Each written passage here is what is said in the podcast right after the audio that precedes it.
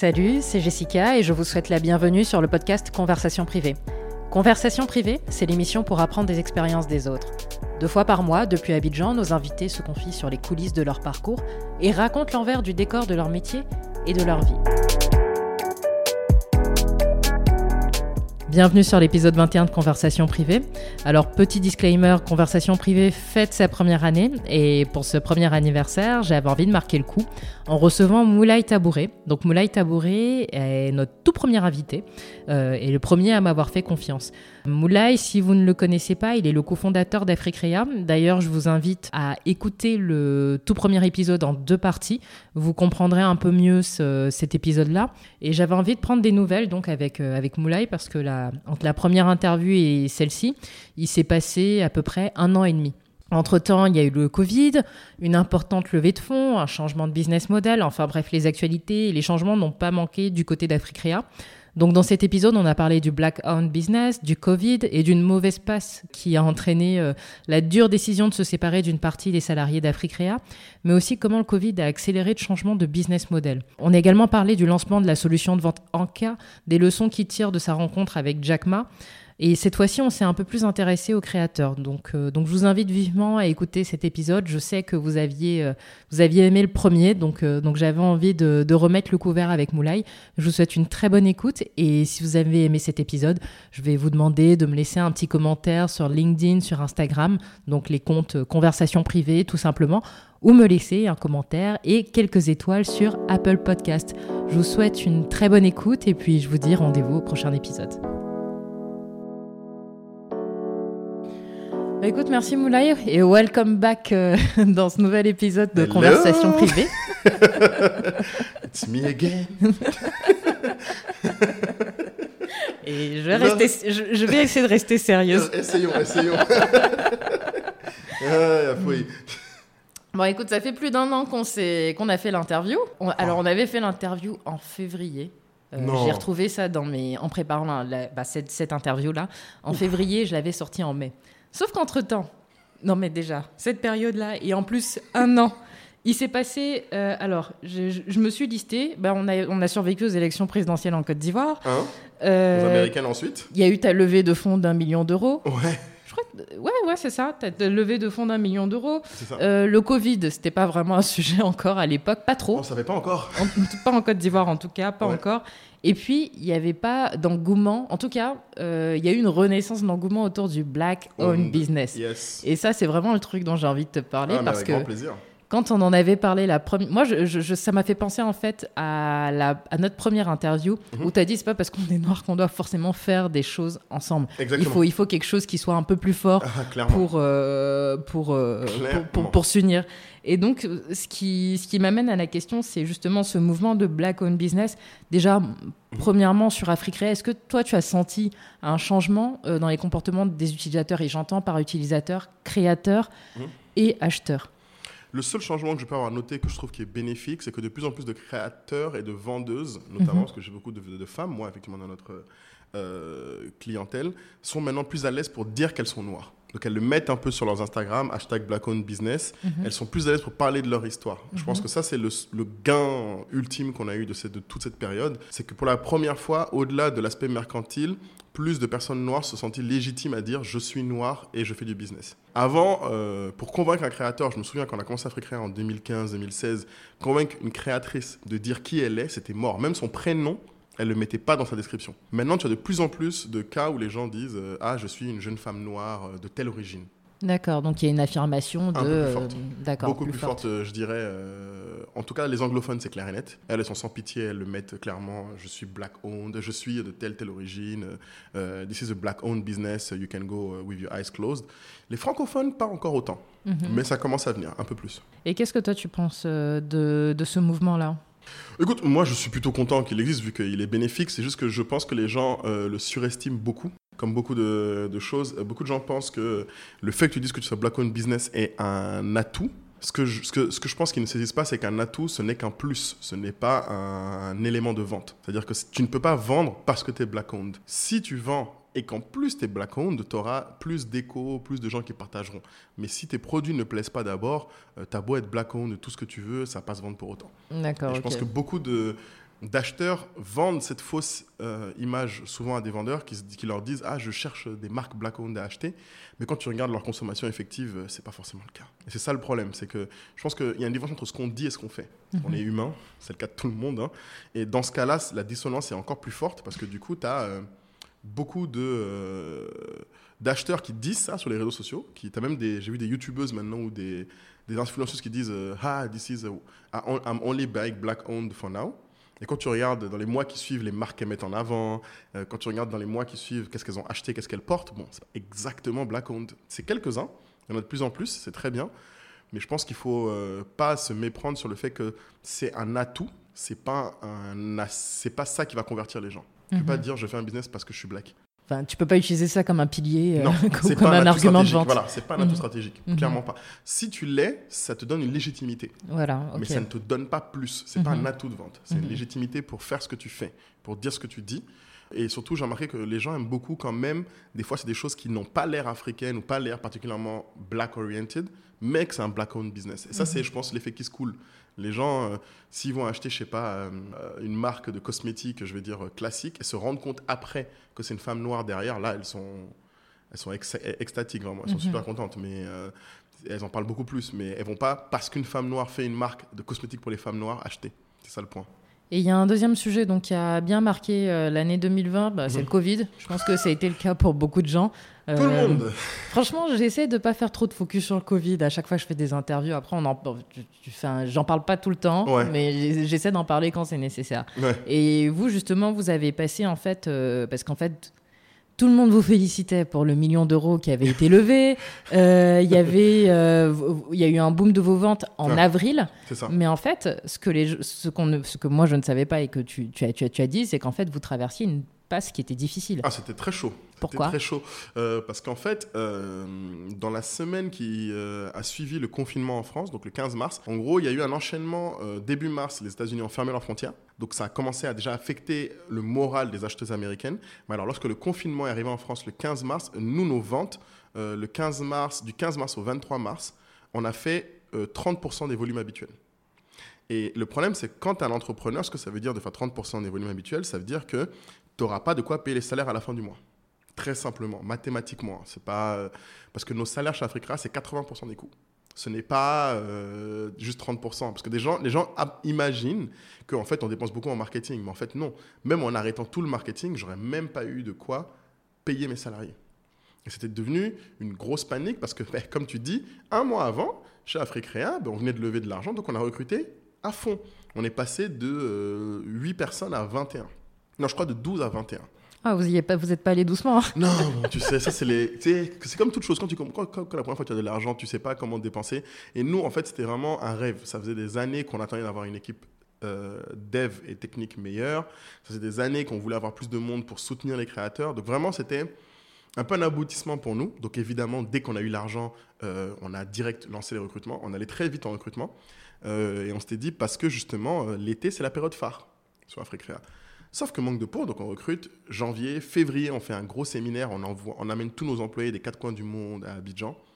Quand tout le monde rentre chez soi et qu'on a dépensé euh, à peu près 50 000 à 100 000 euros dans l'opération, boum, on annonce euh, cette histoire de Covid. Donc au début, on se dit, ah ok, bon, bah, tant que nos employés, nous, sont en remote, on n'a pas de problème, donc on n'a déjà plus de bureau, donc tout allait bien. Et là, euh, je t'ai dit, les États-Unis ferment. Donc là, on se dit, oula, si les États-Unis ferment, ne laissent plus rentrer personne, c'est quand même autre chose la France confine, ça veut dire deux choses. Ça veut dire que les gens en France commencent à s'inquiéter de savoir s'ils vont garder leur salaire, donc ils ne dépensent plus. Et euh, deuxième chose, c'est que pour nous, les vendeurs, c'est ne pouvaient même plus euh, aller Parce que oui, votre clientèle est basée en Amérique du Nord et en Europe principalement. Principalement, majorité mhm. en France. Et mhm. euh, du coup, elles ne pouvaient même plus expédier. Pour dire, mes vendeuses, j'ai commencé à recevoir des mails tous les jours de vendeuses qui me disent, mais qu'est-ce qu'on fait? Est-ce qu'il y a encore des ventes sur Africrea? Est-ce que le site est encore marche? Est-ce qu'on peut encore expédier?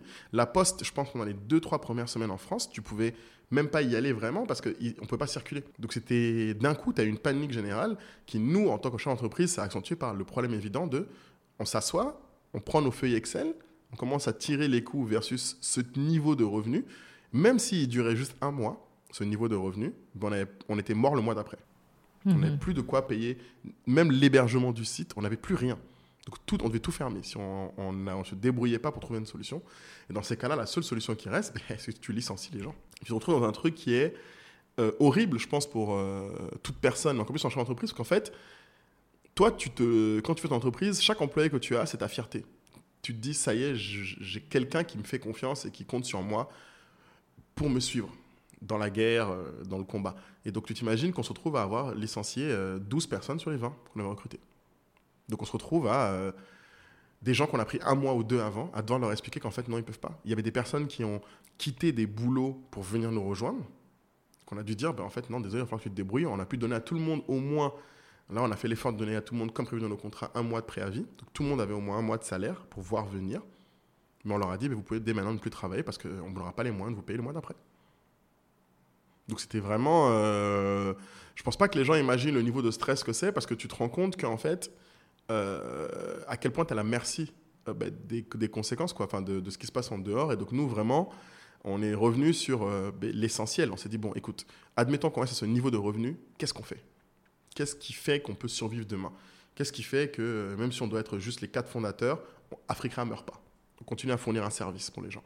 Et l'une des choses auxquelles ça nous a ramené, c'était un sujet qui, moi, depuis plusieurs mois déjà, me taraudait, même des années en vrai, c'est notre business model, qui n'était pas aligné et surtout qui est super sensible à ce genre de problème parce que vu que nous, on était payé qu'à la commission, quand euh, au final il n'y a pas de vente, ben, tu fais rien. Toi, tu as les coûts qui restent, qui ne bougent pas, mais tu n'as rien. Tu as zéro euro qui rentre. En gros, l'un des sujets qui, moi, m'est revenu beaucoup à l'époque, c'est que ben, quand tu décris 2019, j'ai eu un autre gros événement entrepreneurial pour moi qui, que tu n'as pas évoqué, mais qui était juste après qu'on ait fait la levée, et même avant la levée, en fait, j'ai rencontré Jack Ma.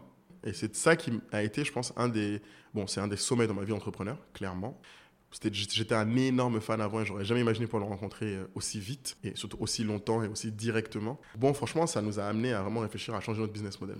Et c'est cette rencontre-là qui vous a, qui vous a, qui vous a, hum, disons, qui a participé au changement aussi du business model? Oui. D'accord. Parce qu'en fait, en gros, depuis qu'on a commencé à Créa, j'ai toujours eu un problème, moi, euh, stratégique, on va dire. C'est que les vendeurs venaient sur Créa pour ce qu'ils appellent la visibilité. Or, je, savais en faisant mon business que, un, la visibilité, c'est pas ce qui fait qu'ils vendent.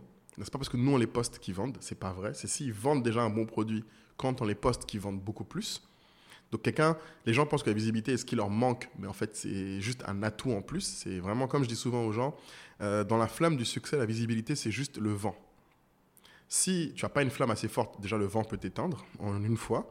Et si tu n'as même pas de flamme, il va rien se passer. Tu mets du vent sur euh, des morceaux de bois, il va pas avoir pour autant plus de flamme. Et donc, du coup, c'était compliqué de pouvoir expliquer ça aux gens parce qu'en fait, sur Africrea, le comportement de la plupart des vendeurs, c'était je viens, je mets mes produits et je m'en vais. Et j'attends que ça vende. Or, la réalité, c'est que la seule chose qui, qui réunit, le seul comportement qui fait qu'un vendeur vend ou pas sur Africrea, c'est à quel point le vendeur, un, poste régulièrement des nouveautés, et deux, à quel point le vendeur ou la vendeuse, du coup, partage ses produits et crée du contenu autour de ses produits. Donc, c'est des choses qui, en fait, n'ont rien à voir avec nous. Nous, en fait, on ne peut que relayer ça, mais on n'est pas la personne qui vont faire, qui vont vendre. Ce que nous, on fait, c'est qu'une fois que les ventes arrivent, ils vont tellement bien les gérer, avoir un bien meilleur service client, bien moins de pertes et bien moins de messages non répondus, de, délais, de produits en retard, etc., qui vont faire une bien meilleure expérience et vendre beaucoup plus par la suite. Et bien sûr, ils auront la réputation sur Africrea, blablabla. Mais ça, ça va pas du tout, en fait, avec le modèle de commission, indirectement, parce que c'est pas ce qu'on pousse comme comportement. Au début, on a essayé de le mitiger déjà l'année d'avant en mettant en place une séparation des commissions. Tu sais, on a une commission différente entre si tu mets ta boutique Africa sur les réseaux sociaux ou pas. Donc ça, c'était un premier effort, mais ça suffisait pas au final pour aligner les gens. Et surtout, ça ne suffisait pas pour que les gens se rendent compte que il faut nous utiliser souvent. Donc c'est ça, tout ça qui... En fait, ça faisait des années. Hein. Clairement, je pense que la première fois où on a eu ce débat, nous, chez Africa, c'était dès 2017. Mais on savait pas comment faire. Et donc, c'est ce, cette période-là mhm. et cette rencontre-là qui ont, euh, vous, donc, vous ont poussé à changer de business model et à mettre en place l'abonnement de 10 euros. C'est ça. D'ailleurs, cet abonnement-là. Ouais, parlons-en. parlons-en. Parce que vous avez réduit le montant des commissions et ensuite vous avez ajouté, enfin ensuite, parallèlement, vous avez ajouté un abonnement de 10 euros à la place. Mhm. Euh, donc vous vous êtes dit, Covid, il faut absolument qu'on ait toujours de toute façon. Euh, enfin quelque chose de, disons quelque chose de régulier et qu'on soit pas dépendant des commissions euh, alors, les gens le voient comme ça. Alors, j'avoue que la réflexion était plus, en fait, même pas pour notre survie. Hein. C'était mhm. juste, on s'est dit, OK, euh, nos vendeurs demain, euh, de quoi de quelle manière on peut leur faire comprendre que même surtout pendant le Covid, c'est pas le moment de plus faire de produits? En fait, c'était ça notre, problème. notre problème, c'est qu'on voyait bien qu'il y avait plus de ventes, mais c'était aussi parce que les gens mettaient plus de produits. C'est-à-dire qu'en fait, le trafic sur Afrique n'a pas vraiment bougé. Il y a toujours mhm. autant de gens qui venaient. Ce qui faisait qu'il y avait plus de ventes, c'est qu'aussi les vendeurs mettaient plus de produits. Tout le monde était en panique. Et il fallait qu'on trouve un moyen pour dire aux gens, il faut non, tous les mois continuer, même parce qu'on savait pas combien de temps ça allait durer cette histoire. En mars 2020, euh, on commençait à se dire, ça se trouve, euh, bah ça y est, euh, on va être en mode confiné pendant toute l'année à venir, etc., etc. Certains disaient non, mais ça va durer deux semaines. Bref. bon, on connaît la suite. Donc du coup, c'était vraiment au début, c'était comment on fait pour que nous, on demande aux gens de s'engager régulièrement. Et oui, derrière, comment nous, on fonctionne. Donc ce que les gens n'ont pas vu, c'est qu'on n'a pas juste diminué les commissions, on les a divisées par deux. Donc c'est quand même beaucoup. On a divisé par deux notre revenu principal. Et on n'a pas gagné autant en mettant un abonnement. On a perdu de l'argent. C'est ça que beaucoup de gens n'arrivent pas à comprendre. C'est que ça donne l'impression que c'est quelque chose pour nous financièrement. Ça stabilise, c'est sûr. Mais on n'a pas fait plus d'argent comme ça je pense que, enfin, moi, quand j'ai vu le message dans la communauté de créateurs, je fais partie sur, euh, sur Facebook. Alors, j'ai plus très suivi, mais comment est-ce que la nouvelle, déjà, elle a été accueillie par, euh, par les créateurs? Plutôt, Alors, c'est comme toutes les nouvelles, quand tu fais un changement, il va se passer deux choses. Il va y avoir, un, tous ceux qui sont mécontents qui vont euh, parler, et en fait, les mécontents, en général, c'est ceux qui déjà n'étaient pas contents du service. En fait, c'est pas des gens qui avant vendaient bien et qui, avec ce nouveau système, n'aimaient pas. Non, c'est tous ceux qui déjà vendaient pas avant se disaient, bon là maintenant c'est la, goutte d'eau qui fait déborder le vase. Ce qui est le cas, je pense, dans beaucoup de produits, c'est que de manière générale, quand tu fais un poste, quel qu'il soit, les gens qui vont se plaindre, c'est ceux que tu être les plus vocaux. Et on en a eu plein de l'autre côté qui disaient Ah super, je vais payer moins cher. Alors ce qui est marrant, c'est que ceux qui disaient qu'ils vont payer moins cher, ils le disaient jamais en public. Ils nous écrivaient en disant Ah ben merci beaucoup, je kiffe votre truc. Mais euh, dans notre groupe Facebook ou euh, ailleurs, c'était que les vendeurs mécontents qui se plaignaient en disant oui, mais Africa, là, c'est trop, vous voulez juste nous, nous, sucer de l'argent, etc. Et le débat tournait essentiellement autour de mais si je fais qu'une vente, c'est pas rentable. Et je leur disais, mais dans tous les cas, si tu fais qu'une vente par mois, c'est déjà pas rentable de faire ton business. En fait, moi, j'essaie de leur faire comprendre que quel que soit le, le filament, même en commission, c'est pas normal de ne faire qu'une vente par mois. Tous les vendeurs d'Africa qui vendent, ils font en moyenne 7 à 8 ventes par mois. Donc, dans tous les cas, si tu en fais que une, tu es déjà quelqu'un qui a un problème. Mais c'est difficile, bien sûr, de, à ce moment-là, que les gens se remettent en question. C'est plus, à ce moment-là, ils disent, ouais, c'est notre faute. Normal. Donc, euh, on a eu. Euh, je pense pas que dans le groupe Facebook, c'était le pire, c'est qu'on a eu des vendeuses qui sont allées poster dans d'autres groupes Facebook, je pense, de communautés africaines. Je crois qu'il y en a un, Je consomme africain, qui est un groupe que je connaissais pas, mais qui est plutôt bien au final quand je regarde maintenant. Où une vendeuse allait faire un long texte pour dire que en gros, euh, que les Noirs sont vraiment comme ça, que dès qu'on on a de l'argent, on devient cupide. Et ce qui était génial, c'est que dans les commentaires, tu avais des centaines de commentaires, tu avais toutes sortes d'hypothèses où les gens disaient ben, c'est parce qu'ils ont levé de l'argent, ça y est, maintenant, ça se trouve, c'est l'homme blanc qui dirige, etc. etc. Donc tu avais toute une fantasmagorie qui s'est créée. Vraiment, les gens ont vraiment fantasmé sur notre décision. On regardait les chiffres. Et ce qui est terrible, c'est que tu avais au milieu de ces gens-là, tu avais quand même on va dire, un bon 30% des gens qui disaient Non, mais enfin, écoutez, c'est un business, quoi. S'ils vous disent ça, c'est que c'est ce qui marche, c'est ce qui est nécessaire pour qu'ils vivent. Vous préférez qu'ils meurent et qu'ils fassent un truc qui vous fasse plaisir.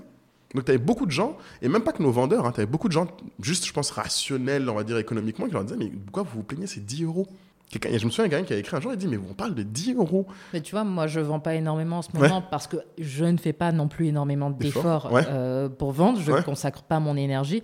Mais honnêtement, les 10 euros hum. ne ne m'ont pas gêné. Ouais, voilà.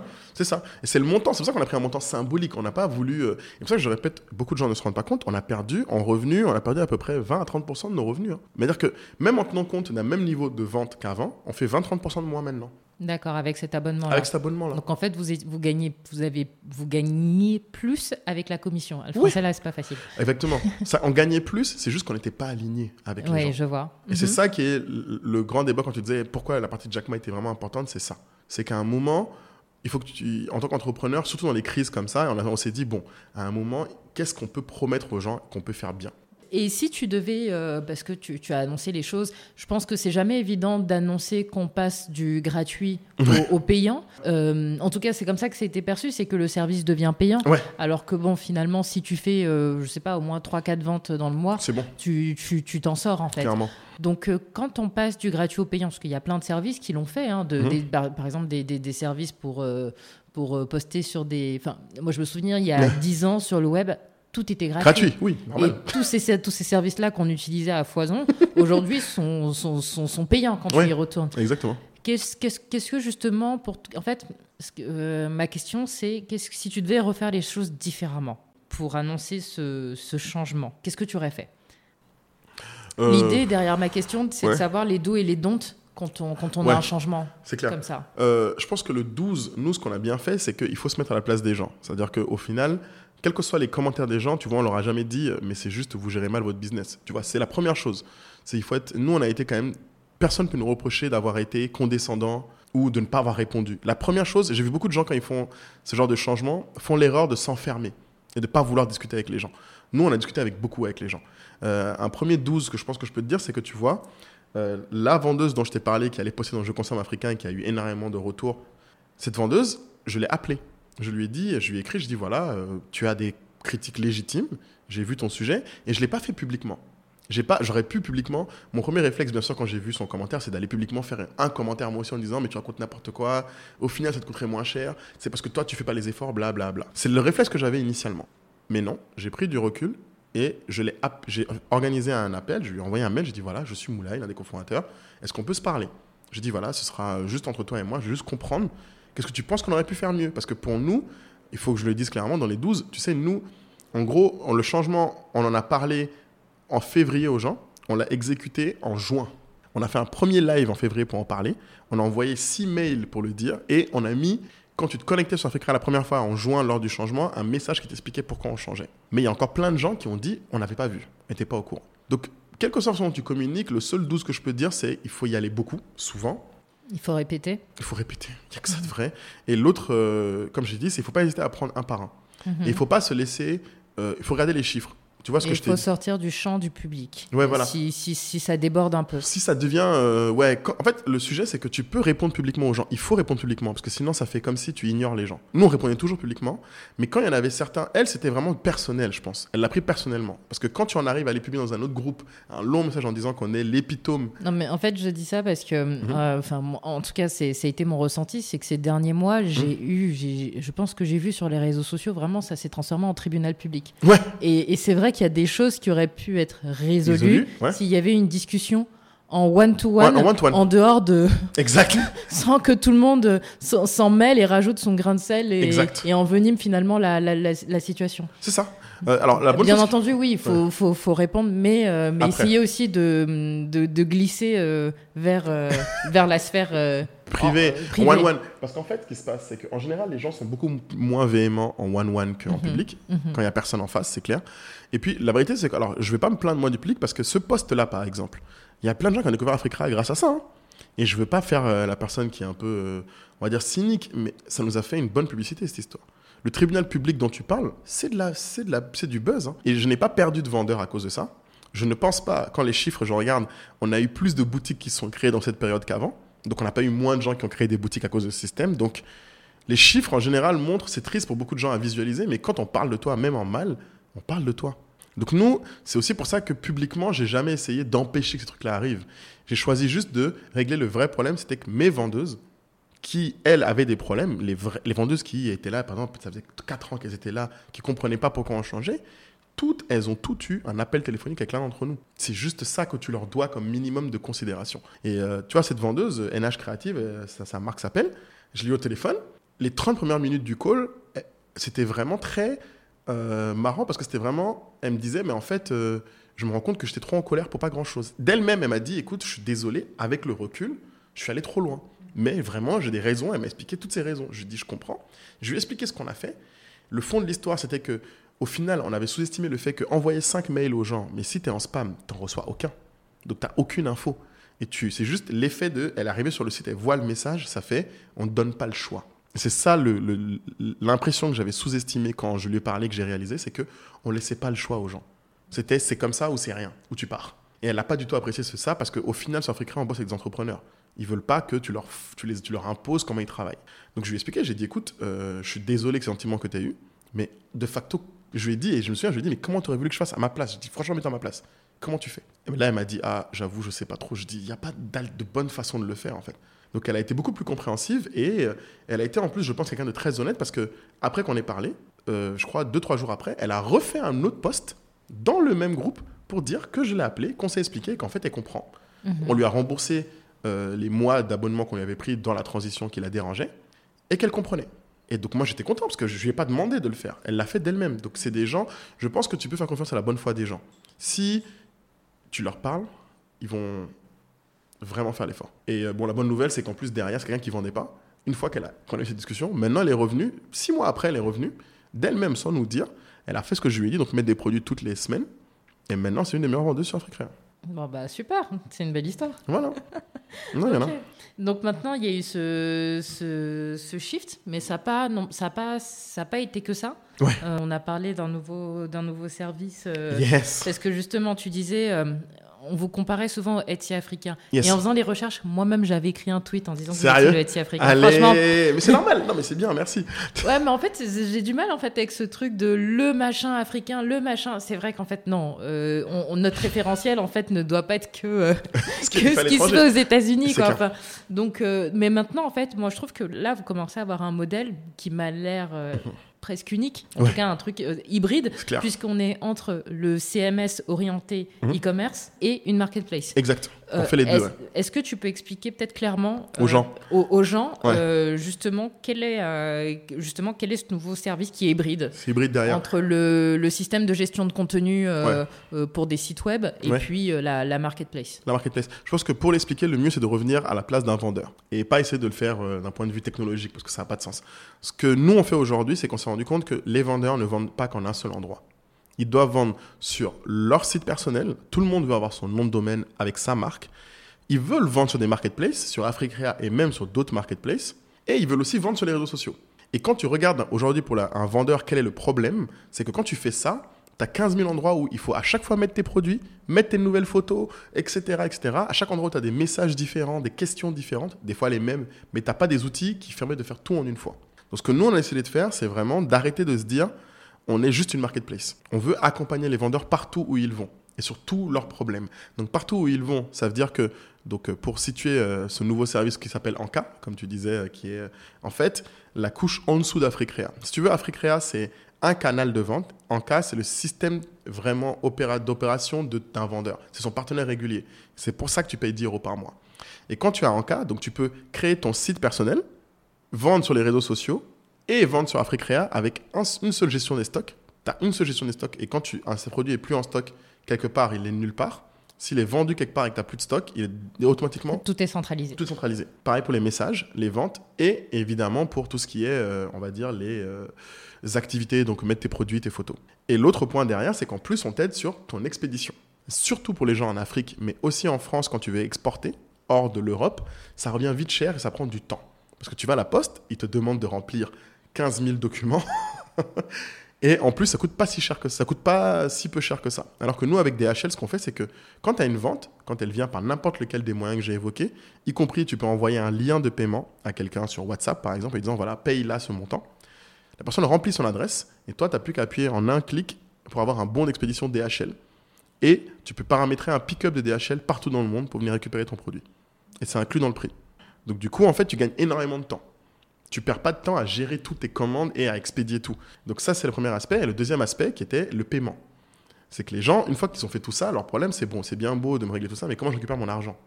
Et ça, c'est un problème qui, euh, notamment, il y a eu beaucoup dans ce moment, euh, dernièrement, j'ai vu en France de problèmes de euh, visibilité sur l'argent des gens, les gens qui voulaient te payer vite. Mais en fait, toutes ces, tous ces canaux de vente arrivent dans un seul wallet, le wallet en cas, portefeuille, excuse-moi. Et euh, de ce euh, portefeuille virtuel, en fait, tu peux ou faire des virements sur ton compte bancaire toutes les semaines, ou tu peux faire des, des demandes instantanées de paiement sur une carte bleue Visa Africrea qu'on émet et qu'on donne aux gens. Et avec cette carte, tu peux ou utiliser pour payer d'autres choses en ligne, ou tu peux euh, aller à n'importe quel distributeur et retirer ton argent. Donc c'est vraiment, je pense que pour situer euh, l'idée, c'est que vraiment, on est passé de être un canal à être un partenaire. Avant, on était vraiment un canal de vente et maintenant, on veut être un partenaire sur tous les canaux de vente. Et demain, on fera sûrement du financement. Mhm. On fera sûrement euh, des offres pour permettre de financer les vendeurs sur leurs produits qui marchent le mieux, etc. etc. C'est génial ça. C'est le but. Vous allez devenir un peu comme une banque. quoi. Un peu. Tu vois, ça fait un peu un truc compliqué. Ça fait euh, SMS et nanana. Moi, pour moi, je, je préfère dire vraiment, je suis juste un partenaire des vendeurs. S'ils ont besoin d'une banque, je suis une banque. S'ils ont besoin d'un partenaire logistique, je suis un partenaire logistique. S'ils ont besoin d'un partenaire technologique, je suis un partenaire technologique. Hmm. Tu vas prendre des taux d'intérêt? Alors, en général, ce que je vais essayer de faire, c'est limiter autant que je peux, mais ce ne sera pas forcément nous qui allons faire le prêt en direct. Nous, on va, aujourd'hui, contrairement à ce que les gens pensent. Quoi, être garant? On va être et garant et apporteur euh, d'affaires aux, instituts de financement. Parce qu'en fait, les banques aujourd'hui, contrairement à ce que beaucoup de gens pensent, j'en croise, elles veulent bien financer l'entrepreneur. Le problème, c'est qu'elles ne savent pas dire qui est bon, qui ne l'est pas. elles n'ont pas de chiffres. Et beaucoup d'entrepreneurs, c'est normal pour leur défense, ils n'ont pas énormément de ventes et ils n'ont pas forcément beaucoup de visibilité sur qu'est-ce qu'ils peuvent accomplir demain.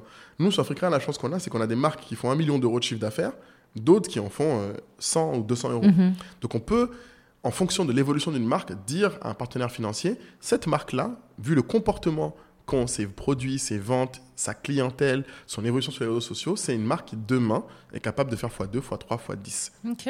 Et donc ça permet aux gens de pouvoir euh, être financés. Mais le livre blanc qu'on avait fait euh, l'an dernier, il y a deux ans, était la première étape. on va faire un peu plus de choses comme ça maintenant, du contenu pour mettre aux gens de pouvoir être financés et pouvoir grossir en fait de manière générale. Ok. Et qu'est-ce qui arrive d'autre alors?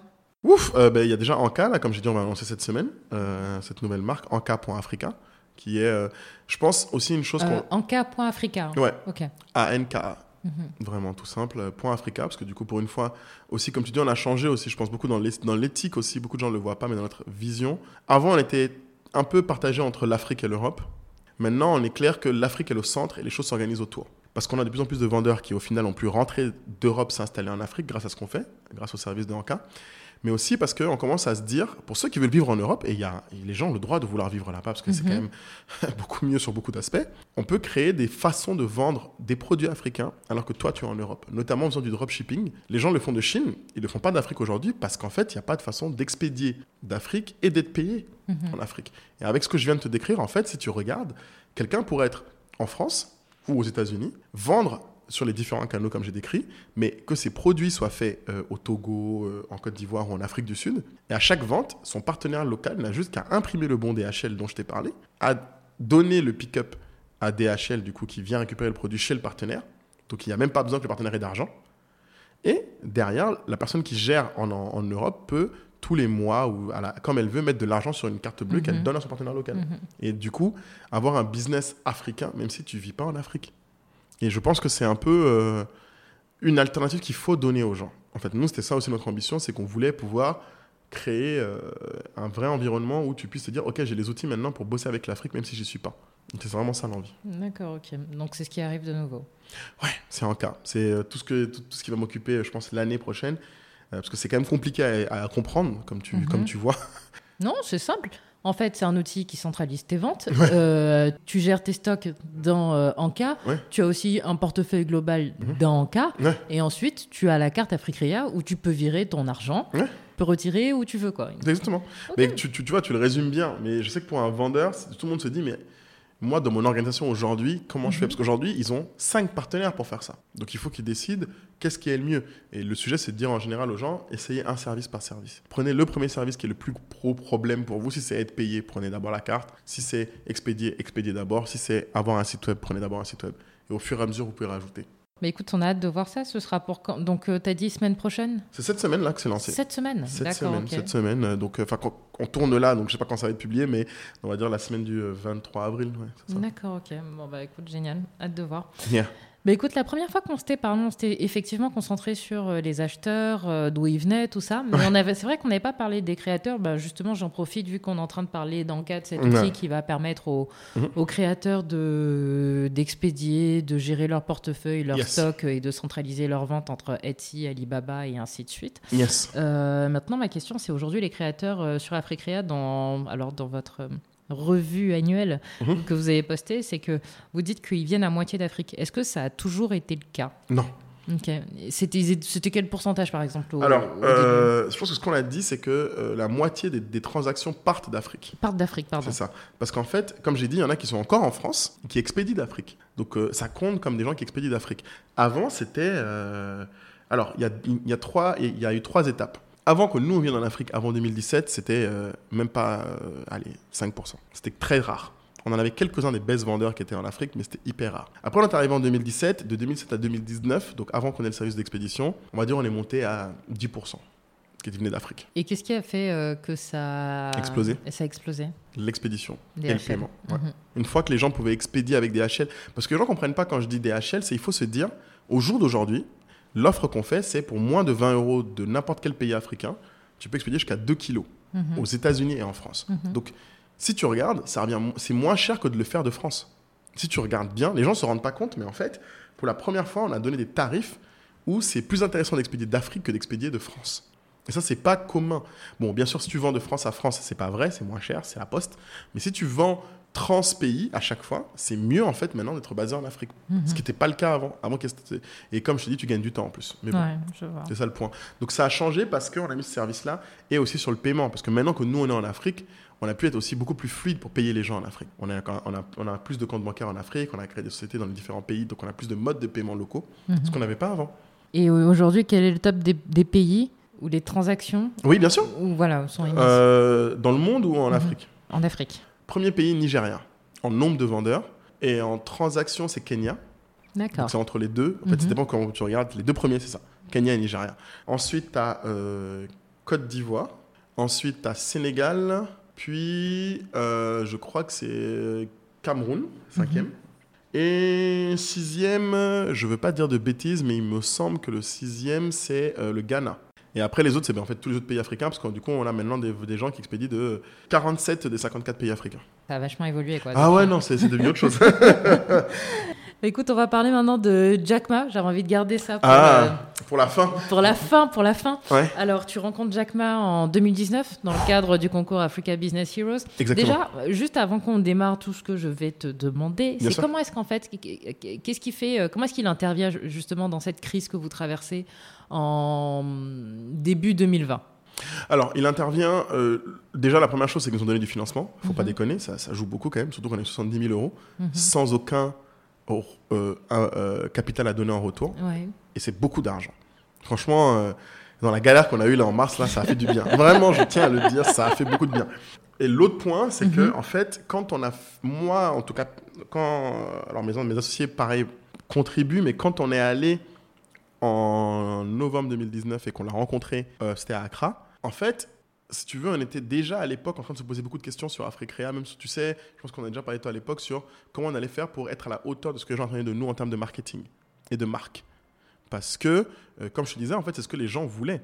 Les Mhm. vendeurs et les acheteurs attendaient de nous de créer une belle marque. Donc on avait un vrai sujet de... C'est pas notre spécialité en fait. Ça n'a jamais été un truc que nous, on, on le fait mieux qu'avant, mais c'est pas le truc qu'on aime faire. On n'a pas une, une appétence créatrice de, ou contenu ou de marque. Et donc on fait, euh, on rencontre Jack Ma donc novembre 2019, c'est simple, on, est, on parle avec lui pendant une heure. Donc en fait, il y avait les 10 héros sélectionnés. Donc tu avais 10 entrepreneurs euh, de partout dans l'Afrique. Donc tu avais Égyptiens, euh, Rwandais, euh, Nigérians, euh, c'était ouf, vraiment. Et ce qui est marrant, c'est que bon, déjà, il faut savoir que comme d'hab, vu que je suis le seul qui respecte aucune règle, je suis le seul à avoir fait rentrer mes associés. Donc euh, j'ai feinté comme un escroc, euh, je les ai fait rentrer, je les ai cachés dans un coin. Donc ils étaient les seuls associés d'un des entrepreneurs à être là, à écouter. Et en fait, les 10 ont posé toutes les questions qu'on voulait à Jack Ma. Donc moi, j'en ai, évidemment, euh, on en a posé plein. Les 12, quoi, maintenant, euh, avec tes associés. Mes associés, non, ils parlaient pas quand même. Ils étaient juste dans le coin, tu vois. Ils étaient déjà pas autorisés à être là, donc je les ai juste mis dans un coin, cachés. Ils écoutaient. Ce qui en soi est déjà pas mal, je trouvais. Et beaucoup parce qu'on en a parlé beaucoup après. Parce qu'eux-mêmes, il y a des choses que moi, j'ai pas remarqué, qu'eux ont remarqué. Et l'une des choses qu'on a remarqué, c'est que donc il y avait Jack Ma, il y avait Josai, qui est son numéro 2 euh, directeur financier de Alibaba, et il y avait une autre personne qui était Ibukun, qui était une directrice d'une des plus grosses banques au Nigeria. Et en fait, dans nos questions, au fur et à mesure, la chose que moi j'ai retenue, c'est que Jack Ma, en fait, était pas du tout comme je l'imaginais. Bon, déjà, comme c'est un ancien prof, moi je pensais que ça allait être quelqu'un qui, maintenant qu'il est homme d'affaires, allait aimer parler chiffres. Parce que moi, j'aime parler chiffres. Donc toutes les questions que j'ai posées, moi, étaient autour des chiffres, et à chaque fois, il me disait, mais j'en sais rien. Et c'était choquant de voir l'un des hommes les plus riches du monde. Tu lui demandes quelle était euh, la plus grosse part des ventes faites sur Alibaba au début, quel était le type de vendeur qui vendait le plus? Il me dit, j'en sais rien, je m'en souviens pas. C'est pas un truc important. Il me dit, si tu veux, demande à Joe, il te dira. Et Joe pouvait répondre. Mais lui savait pas. Et c'était pas euh, dans le sens où il voulait pas répondre. C'est vraiment, il s'en fichait. Et du coup, au fur et à mesure des questions, on se rendait compte qu'en fait, nous, on, on, on l'imaginait comme quelqu'un qui, euh, homme d'affaires, s'intéresse à tout, mais en fait, c'est quelqu'un qui ne s'intéresse qu'à deux choses à ses équipes et à ses clients, à pas forcément connaître tous ses clients, mais en fait à comprendre qu'est-ce que ses clients veulent. Donc il peut pas te dire tous les chiffres sur ses clients, mais il connaît par cœur quels sont les problèmes et la vie toujours de ses vendeurs. Et c'est un peu ce paradigme qui a un peu changé, parce que j'ai réalisé, en fait, il nous a dit, mais vous n'allez pas être comme moi. En tout cas, vous ne pourrez pas être comme moi. Vous n'avez aucune chance d'être comme ça, parce que moi, c'est toute ma vie qui m'a façonné comme ça. Donc votre vie vous a façonné différemment. Donc chaque personne doit trouver ce dans quoi il est bon et meilleur que tout le monde.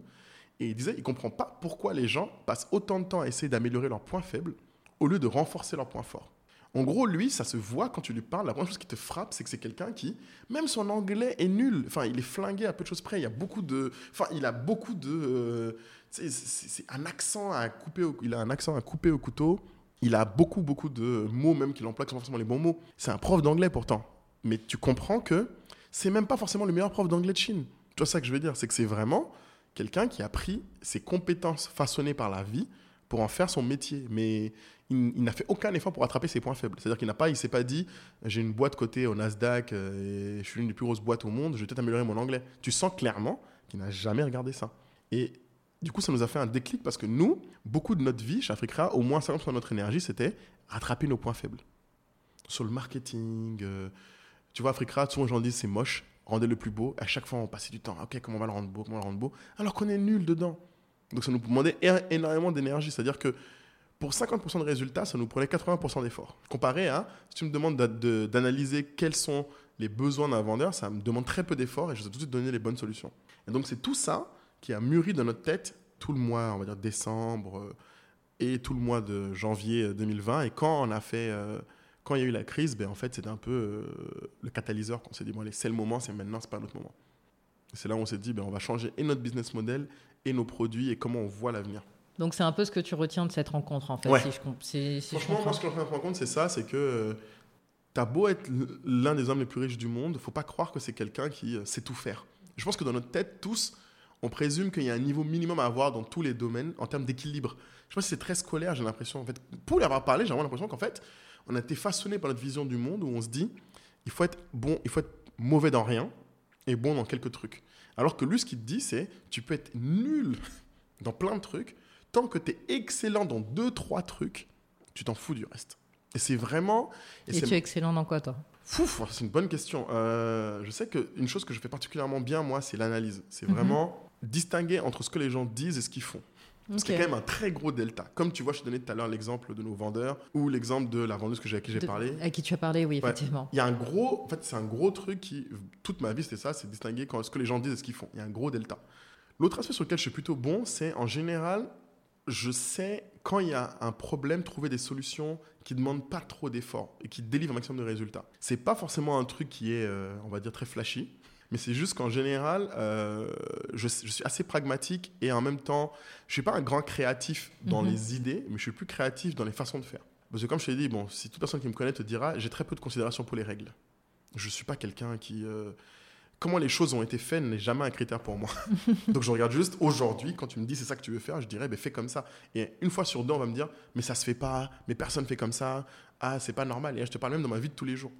Donc vraiment, je suis plutôt quelqu'un qui naturellement, j'ai tendance à prendre des nouveaux chemins.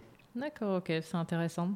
Et tu disais que euh, justement, enfin, cette rencontre, le Covid, enfin, tous ces changements-là, ça t'a un peu réconcilié avec euh, le, sujet du marketing et ça résout plus ou moins l'équation. C'est que finalement, la marque Africrea, pour toi, c'est pas ce qu'il faut mettre en avant, c'est la manière dont vous servez les créateurs. Exactement. Comment est-ce que vous êtes un peu, vous êtes arrivé à cette euh, conclusion, conclusion là Ça a mis du temps hein, parce que même quand on lance en juin 2020, quand on change de mhm. business model, on n'a pas encore l'idée de faire un cas. Hein. C'est vraiment un. Alors un autre exemple, c'est ça, c'est un autre exemple de ce que j'ai appris avec Jack Ma aussi, mais une, conséquence, c'est qu'aussi chacun a son mode de réflexion qu'il faut accepter. Tu vois, par exemple, moi, mon mode de réflexion, et je ne le savais pas, c'est les conversations avec les gens. En fait, je ne réalisais pas à quel point, pour formuler de nouvelles idées, j'ai besoin d'en discuter avec quelqu'un. Et plus la personne est différente de moi, plus elle a une expertise différente de moi, plus la discussion va naturellement avoir des chemins différents. Tu vois, le fait de faire, par exemple, au début, en cas, pour être honnête, beaucoup de gens qui me connaissent te diront que je voulais changer le nom d'Africrea. Parce que personnellement, je suis pas un grand fan du nom d'Africrea. C'est un, c'est pas moi qui l'ai trouvé. Deux, c'est pas un truc qui, euh, pour moi, que vu que c'est les États-Unis, notre gros marché, ça se dit très mal en anglais. Ça se dit comment en anglais? Euh, Africrea. Ce que personne n'arrive à dire. Les gens disent mhm. Africa, Africri, Afrique. Ils n'arrivent jamais à le dire. Mais ça, c'est un autre sujet. Et parce que, je, à l'époque, je pense aussi, je ne me rendais pas compte de, de, à quel point la marque Africrea était devenue grande. Maintenant, j'ai plus de respect pour la marque Africrea. Je ne l'avais pas avant. avant de réfléchir à ce changement de business model, je ne l'avais pas. C'est quand euh, je t'ai dit dans, dans, ces derniers mois, pendant le Covid et tout, que j'ai rencontré des gens qui ont commencé à me dire des phrases que j'aurais jamais imaginées, ou quand je dis quelque chose, quand on me demande qu'est-ce que je fais dans la vie et que je dis ah je fais une marketplace de mode africaine, les gens me répondaient ah comme Africrea. Ce qui est, tu me disais tu fais un truc comme Africrea, c'est ça? Et ça me faisait rire parce que c'est la première fois que je devais dire aux gens oui comme Africrea parce que c'est Africrea. Bah, ça te fait une petite mesure de notoriété quoi, une étude. Oui, qui, qui, en fait qui m'était jamais arrivé avant. Donc du coup c'est là où j'ai fait ah oui quand même c'est une marque que les gens en fait connaissent que si ça en arrive là je peux pas l'enlever. Donc ça m'embêtait parce que moi je voulais changer, appeler juste euh, Africrea, remplacé par Anka Fashion et puis on passe à autre chose, tu vois. Je voulais faire Anka Fashion. D'ailleurs, Anka, c'est, ça veut dire quoi? Anka, euh, bon, pour les Djoula, ça parlera, et donc moi qui suis euh, Bambara, c'est Anka, ça veut dire le nôtre. Quand tu dis Anka Fashion, ça veut dire notre mode. Ou Anka ou Anka Money, c'est notre money. Donc c'est nous. C'est le nôtre, en fait. C'est le possible de le nôtre. Donc c'est génial pour des déclinaisons. Exactement. Et moi, j'étais en mode, j'allais décliner à gogo, tu vois, en cas fashion, en cas truc, en cas nanana. Mhm. Et maintenant, j'ai assez de respect pour Africrea pour comprendre qu'en fait, c'est une marque qui correspond très bien à un besoin. Ce besoin de dire un endroit où les acheteurs et les vendeurs peuvent se rencontrer. Donc ça correspond parfaitement à ce besoin-là. Mais ce que nous, on veut accomplir, c'est plus grand que ça. Donc c'est pour ça qu'on prend un cas pour tout le reste. Ok, bon bah écoute, euh, vivant cas et puis on a hâte de voir ce que ça va, ça va donner. bon, bah, on va faire un, on va faire un petit bilan. Bon, Vas-y. Euh, en ce moment, c'est, je pense que c'est l'heure des bilans pour vous. Euh, bah, cinq années, cinq années que vous existez. non, on va faire un bilan un peu plus calme hein, sur Africrea. Alors le meilleur moment chez Africrea. J'en ai beaucoup. Hein. bon, tu as droit à un seul. Un seul moment, quand on a passé 500 000 euros de transactions en juin dernier. Monsieur Chiffre. Vraiment. en juin 2020. 20, ok. Vraiment. Parce que c'est quelque chose que j'aurais jamais imaginé. Il y a 5 ans, tu m'aurais dit un jour, tu vas faire Parce que vous étiez à 5 000 euros euh, au début? Ouais, 5 000 euros par mois. Mhm. On a fait 500 000. Tu, tu m'aurais dit ça, je t'aurais dit, mais c'est pas possible. Enfin, déjà, d'arriver à 10 000, c'était un truc de ouf pour nous à l'époque. Quand on est venu en Côte d'Ivoire faire 100 000, c'était, je me souviens le jour où on a fait ça, un de mes top moments. Quand on a fait 100 000, on a été obligé que Kader et Luc sont allés compléter les deux derniers achats pour passer à 100 000 on était à 99 980 ou je sais pas quoi. Et tu vois, c'est pour te dire 100 000, c'était déjà un truc incroyable pour incroyable, nous. Quand on a fait 10 000 euros euh, de vente en un jour, je me souviens, c'était un truc de ouf. On se mhm. disait, mais c'est pas possible. Et là, on a fait 500 000 euros dans le mois. J'étais choqué. Vraiment, je ne je pensais pas que c'était. En fait, ça dépasse ce que j'imaginais possible maintenant. Et la chose la plus folle que vous ayez faite avec tes associés? La plus folle enfin, On a fait beaucoup, beaucoup, de trucs fous, nous. Euh, la plus folle. Euh, ah, il faut choisir. Je pense que là, avoir changé de business model, déjà, c'était assez fou. Parce que le faire au milieu de la crise, quand tout le monde stressait, enfin, on, a eu des vraies euh, insomnies. Hein. Mhm. Moi, j'ai des associés, mes associés, euh, Kader, par exemple, on a mon cofondateur euh, numéro un, et Luc, on a eu des discussions houleuses, il a, eu des insomnies, et des gens n'étaient pas bien. Ça, ce que c'est.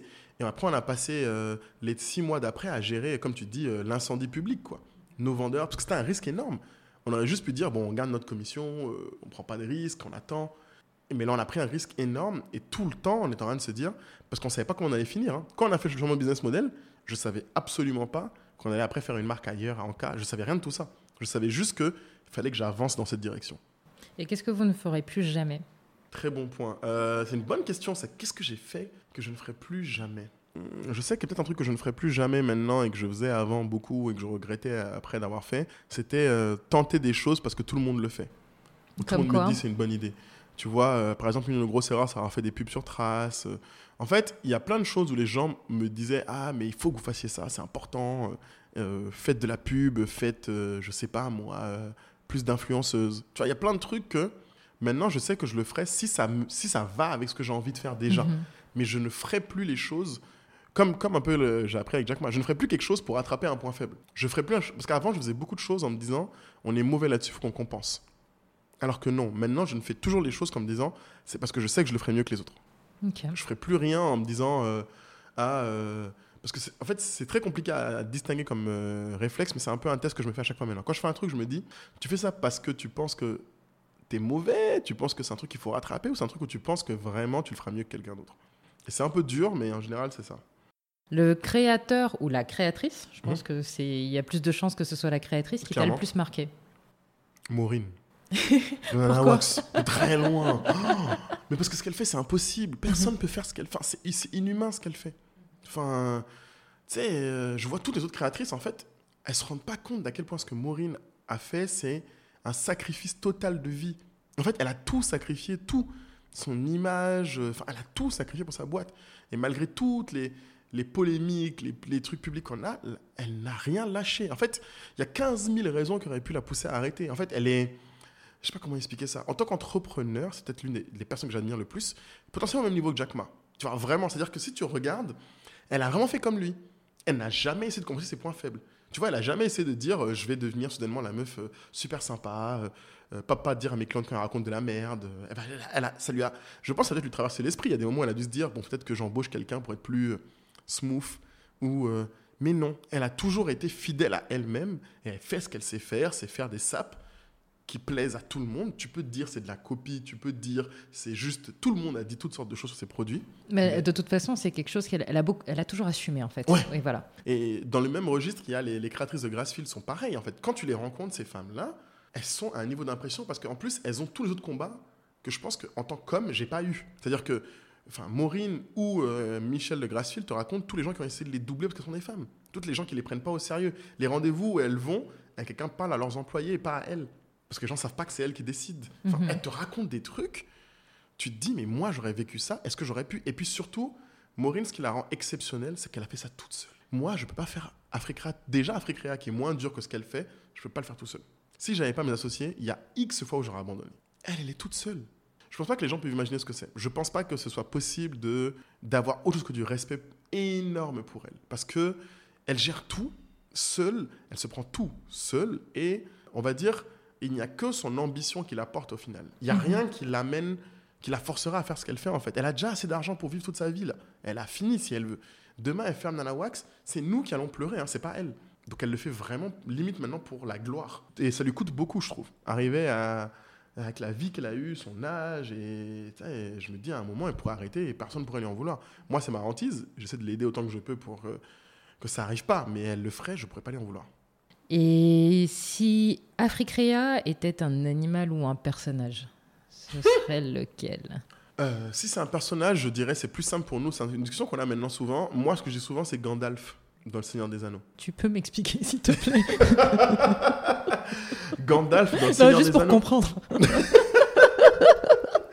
Gandalf, tu vois, c'est euh, dans Le Seigneur des Anneaux, donc tu as les hobbits là, qui Mhm. récupèrent l'anneau de Sauron et qui rentrent dans une quête pour le ramener et détruire l'anneau de Sauron et détruire euh, et le mal, en gros, pour faire simple. Et Gandalf, c'est le guide, Mhm, c'est le magicien vieux, expérimenté, mhm. qui lui dit à chaque étape attention, fais plutôt ci, qui lui ramène des partenaires, qui lui ram- qui l'aide en fait à chaque étape à en sa quête. Je comprends mieux. D'accord, ok. C'est plus ça. Euh, je sais pas si j'ai un autre exemple plus euh, parlant. euh, Dumbledore.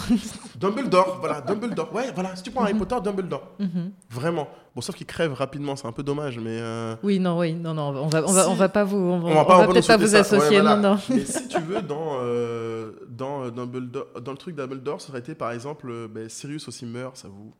Sirius survit à la fin de Harry Potter? Si, il est là, Sirius. Son parrain. Euh, bon, bref, son parrain est là. En fait, c'est plus. Ouais, si on devait être un personnage, serait clairement ça. Le, euh, le mentor euh, que tu peux pas écouter au début, hein, 80% du temps, les gens, les gens leur répètent 15 000 fois la même Mhm. chose, ils écoutent pas. Et un jour, quand tu appliques avec l'effort de la personne, le héros, euh, l'entrepreneur elle-même, son propre effort, finit par dépasser ce que nous-mêmes on imaginait. Bon, Donc, euh, the last question. yes.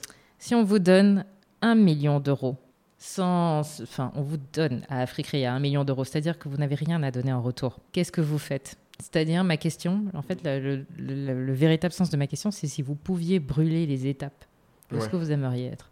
Étonnamment, et là être un peu contradictoire à ce que j'ai dit avant, si je brûlerais les étapes, je testerais pour faire plus de contenu sur nos, sur nos créateurs. Je paierais euh, des équipes pour aller en interviewer et raconter l'histoire de nos vendeurs. D'accord. Là, tu estimes que vous n'êtes pas encore à ce stade-là.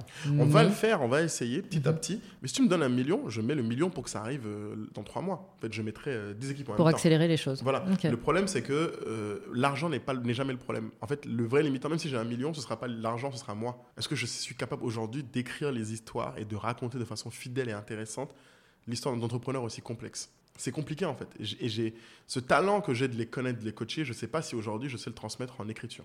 Donc ça va être un test. Donc même si tu me donnes un million, je vais juste tester plus ça en fait. Et tu t'imagines, il y a un an tu m'aurais dit ça, j'aurais peut-être hésité. Il y a deux ans tu m'aurais dit, j'aurais dit ah j'aurais pris euh, je sais pas, euh, Beyoncé pour venir. euh, tu sais, je sais pas, tu vois. J'aurais imaginé que c'est l'extérieur qu'il fallait qu'il raconte l'histoire d'Afrique Réa. Alors que maintenant, je sais que non. Ce qu'on a dedans est déjà ouf. Les gens avec qui on bosse sont déjà incroyables. J'espère, euh, j'espère voir ça un jour. Je, te- Inch'Allah. je- je- je Écoute, vous, je vous euh, souhaite ça en tout cas. Merci, hein, vraiment. euh, on- Inch'Allah, vraiment. On va se battre pour arriver là. hein.